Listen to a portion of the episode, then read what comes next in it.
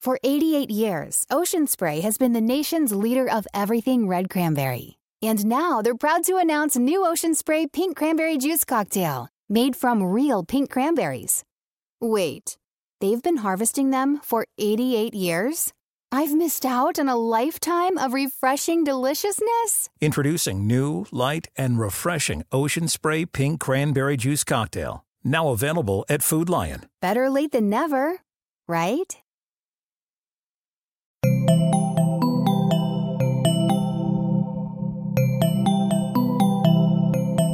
Estás escuchando Posta, Radio del Futuro.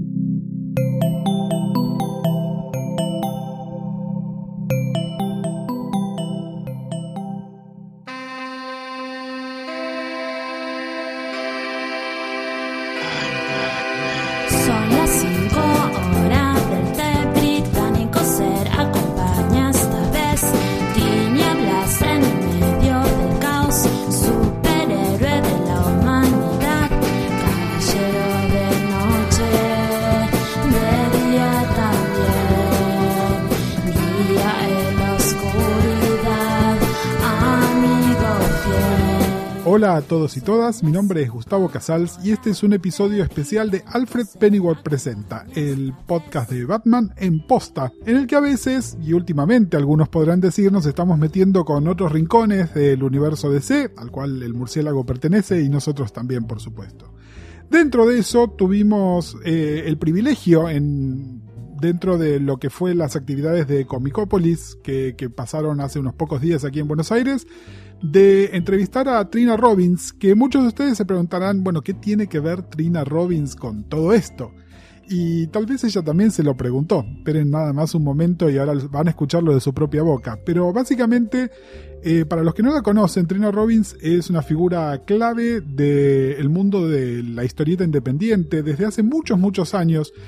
Trina, si vieron alguna foto, ustedes dirán quién es esta adorable viejita, y en realidad es mucho más mayor de lo que parece, pero es una mujer llena de vida que fue parte del movimiento de la contracultura de los años 60, del nacimiento de los cómics independientes, especialmente aquellos que son los cómics de mujeres y los cómics de la comunidad LGTB en los años 70, eh, que en los años 80 tuvo el honor de ser la primera mujer en dibujar una historia de Wonder Woman, de la Mujer Maravilla, justo después de la crisis y antes de que Pérez empezara con su histórica serie, a los invitamos a escuchar nuestro episodio sobre la película de Wonder Woman hace relativamente poco para, para escuchar un poco más sobre esta historia que en realidad muchos de ustedes la pueden llegar a conocer a Trina como historiadora.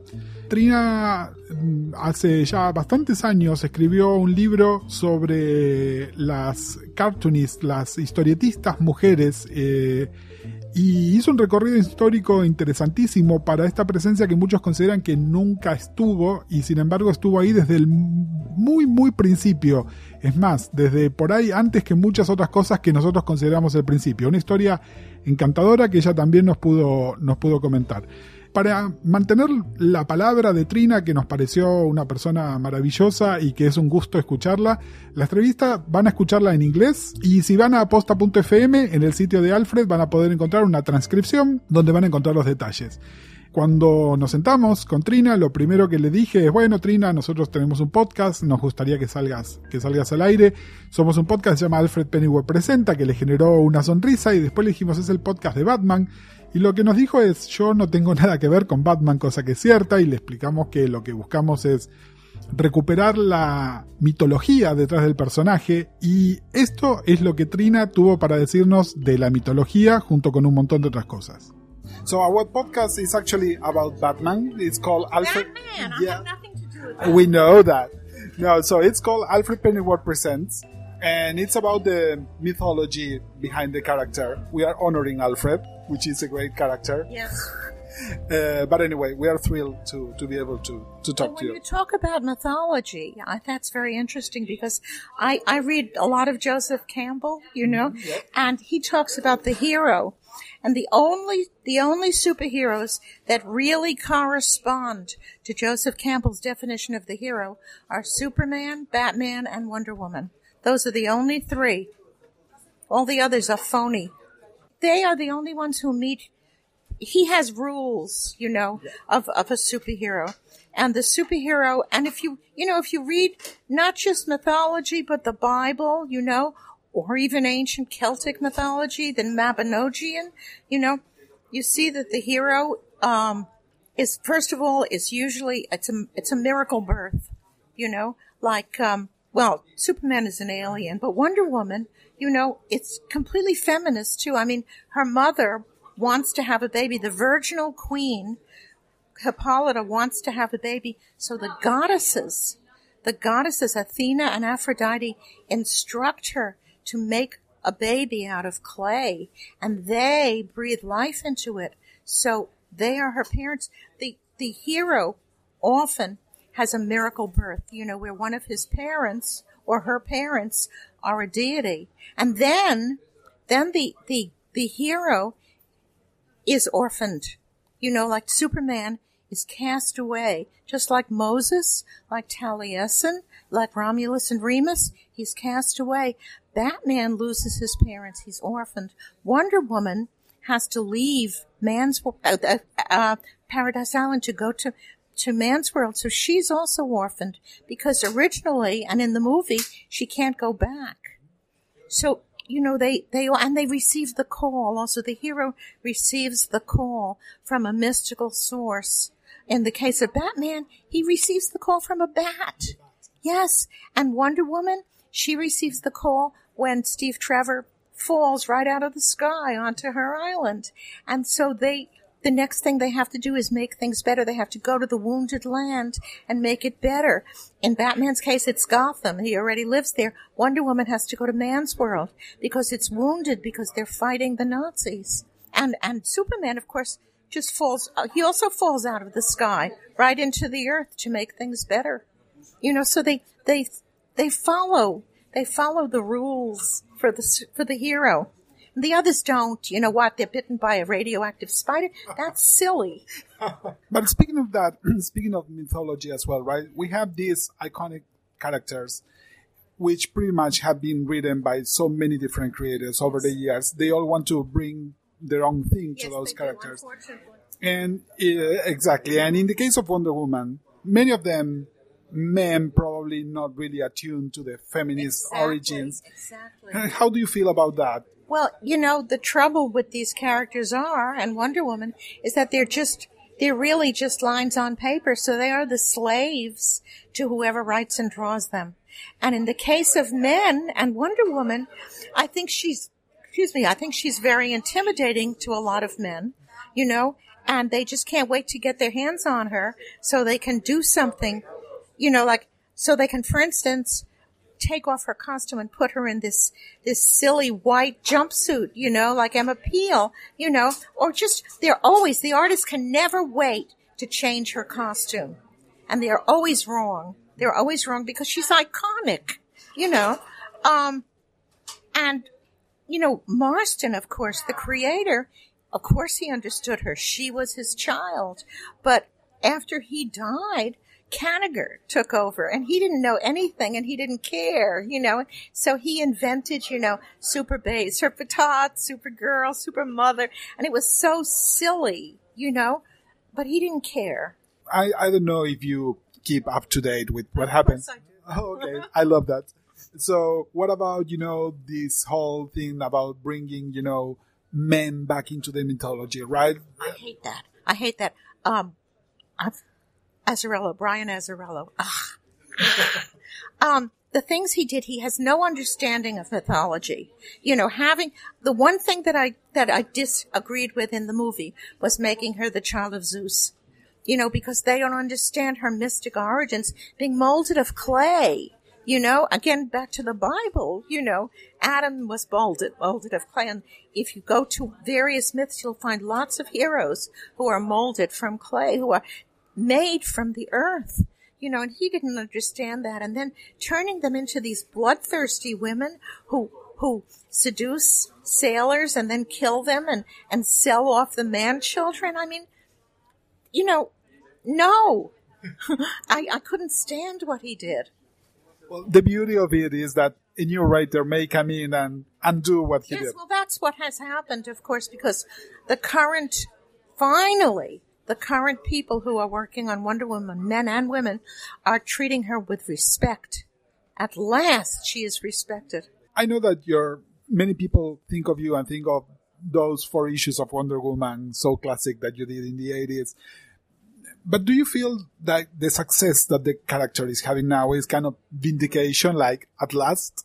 Well, I think a lot in comics is vindication at last because, you know, I got so sick in the 80s and 90s of hearing editors say, oh, girls don't read comics. And I knew, may I use the word bullshit?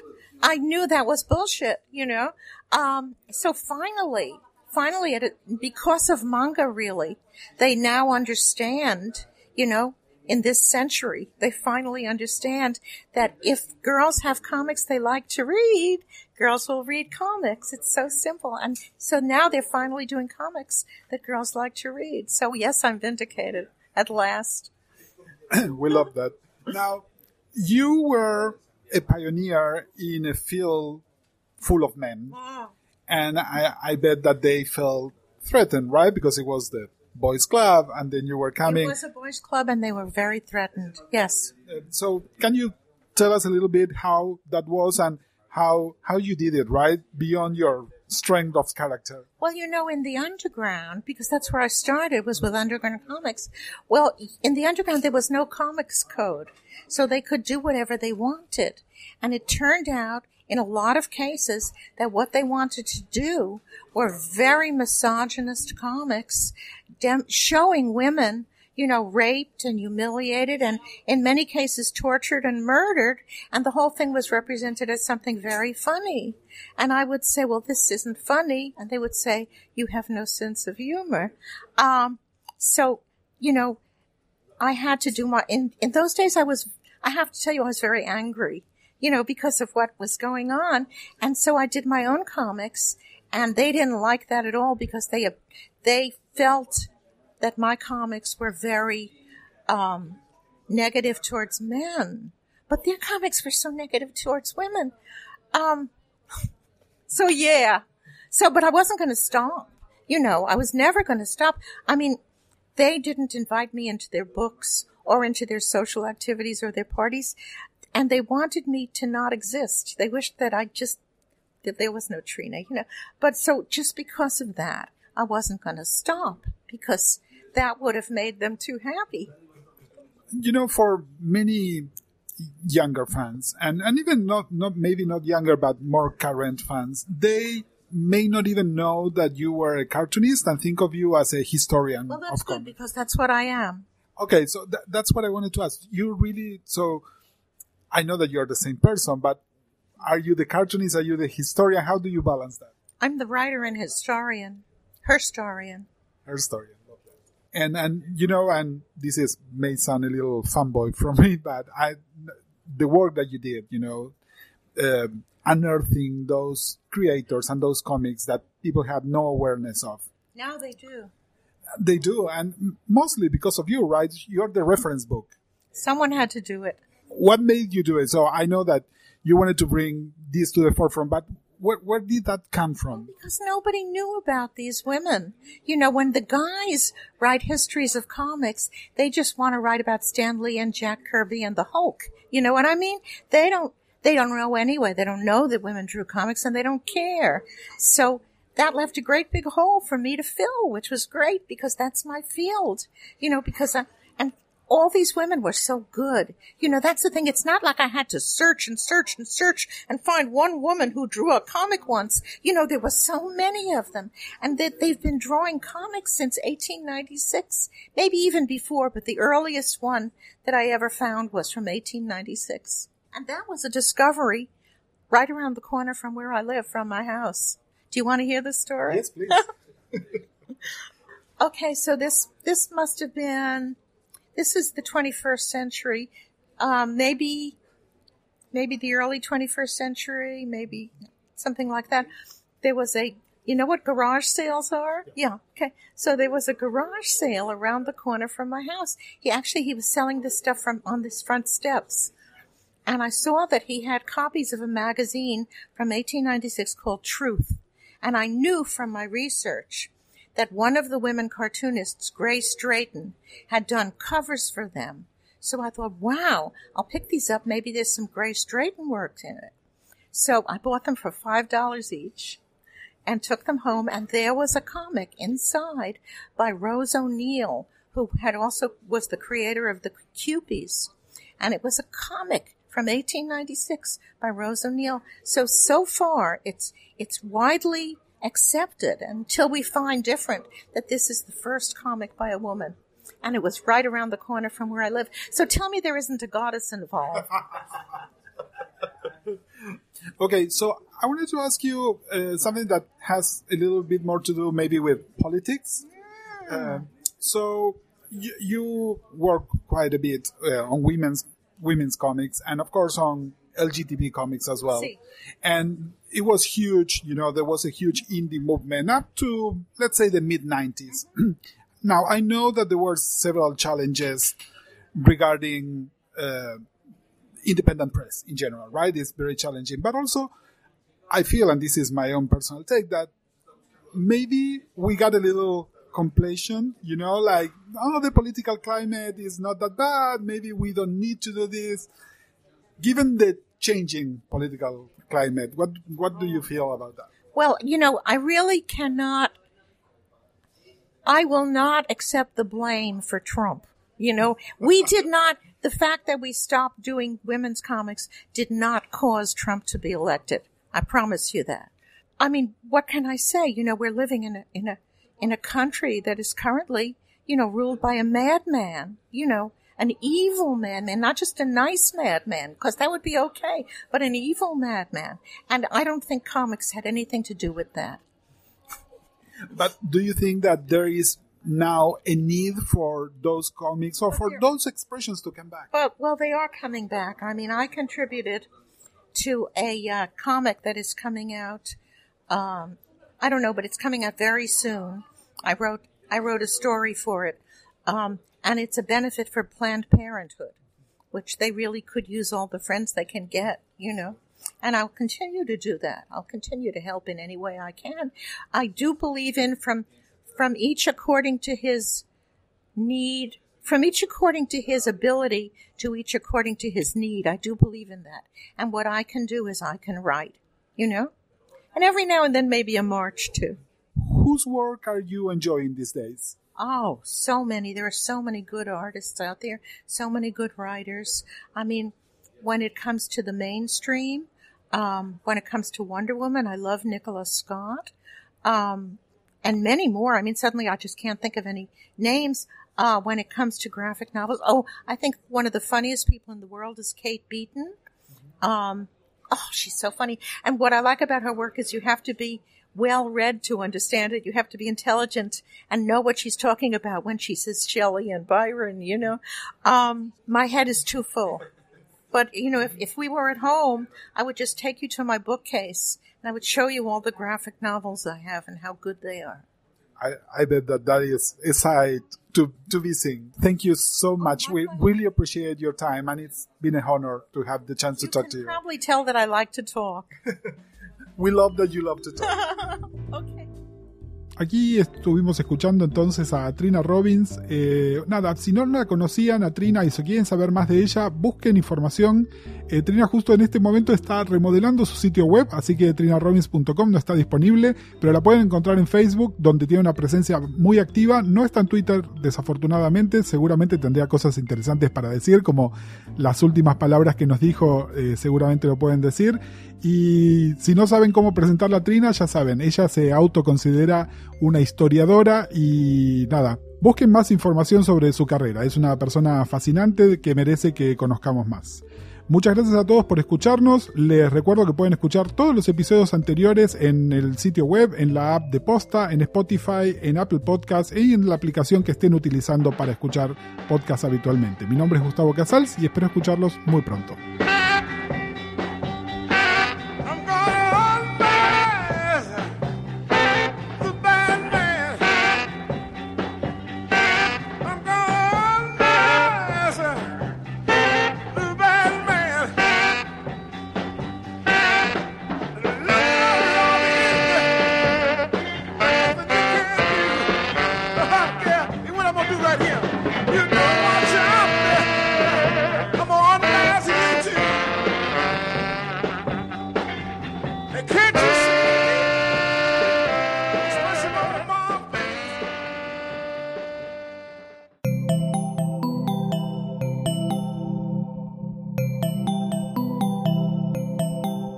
Si te gustó este episodio, hay mucho más para escuchar en Posta.